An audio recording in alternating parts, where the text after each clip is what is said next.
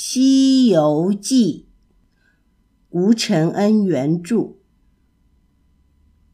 第一卷：石猴大闹天宫。第一回：石猴出世。话说天地原来混沌一片，盘古开天辟地后，才有了禽兽人。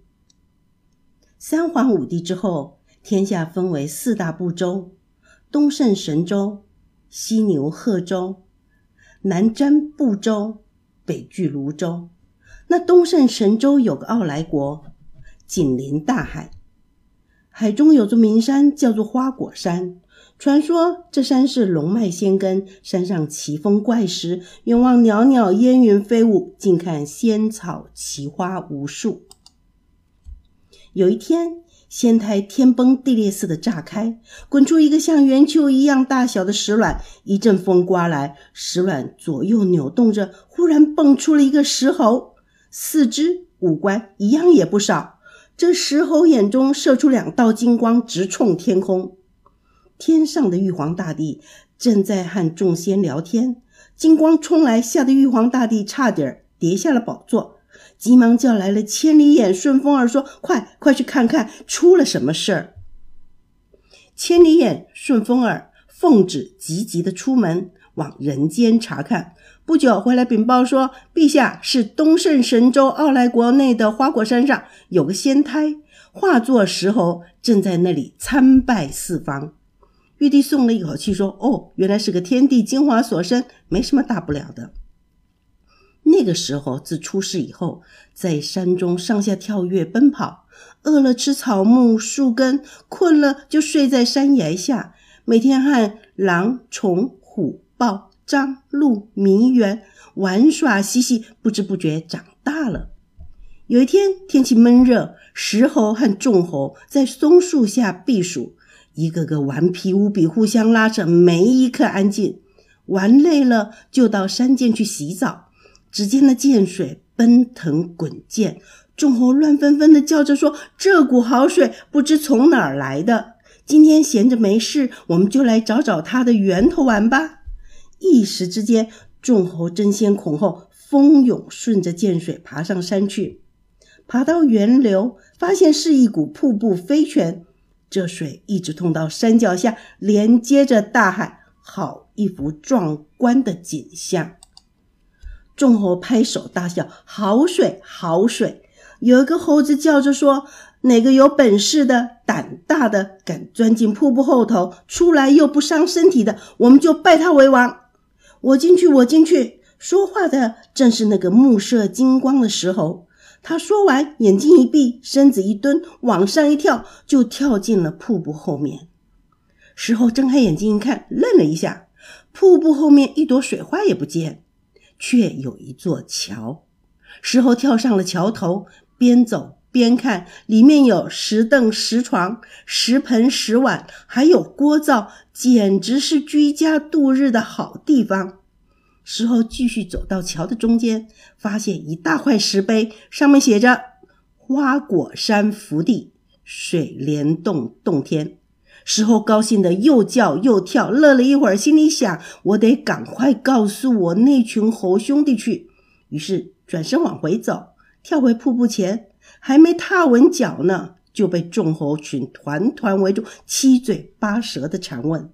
石猴故作神秘的说：“跟我进去，保证你们下辈子有享不完的福。”管他呢，进去就进去。几个胆大的大叫着，跟着石猴跳进去。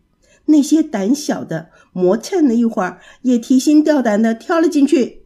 进到里面，大家乐翻了天，又是抢盆夺碗、占灶争床，又是搬过来挪过去的，乱成了一片。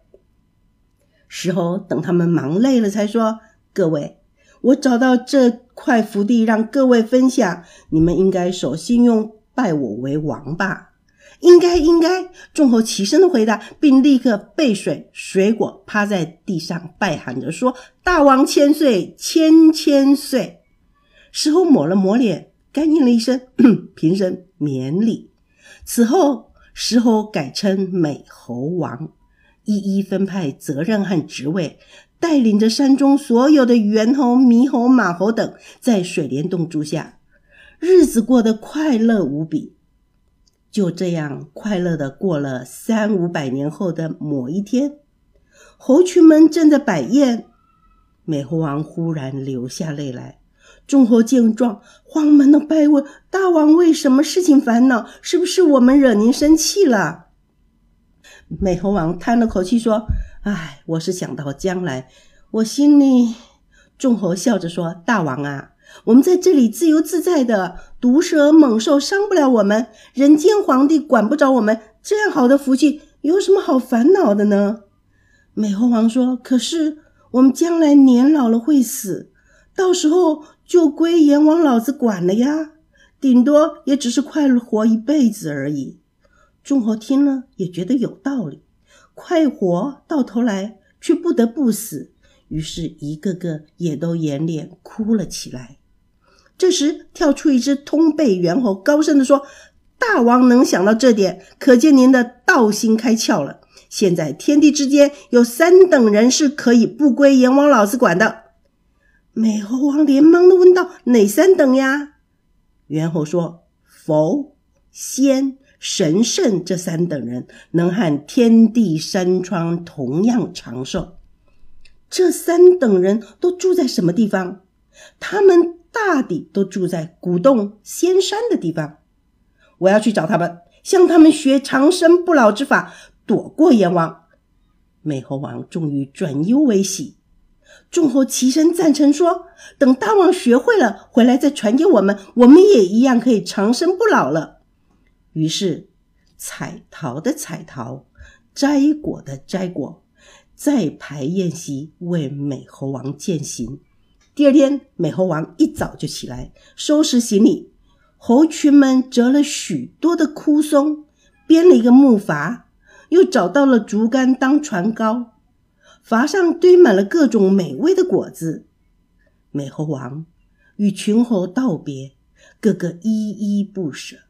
最后，美猴王跳上筏子，回身对猴群说：“你们好好看家，等我回来。”猴群站在岸上，看那发子撑开，飘飘荡荡的滑向远方。欲知美猴王如何求道，请听续集。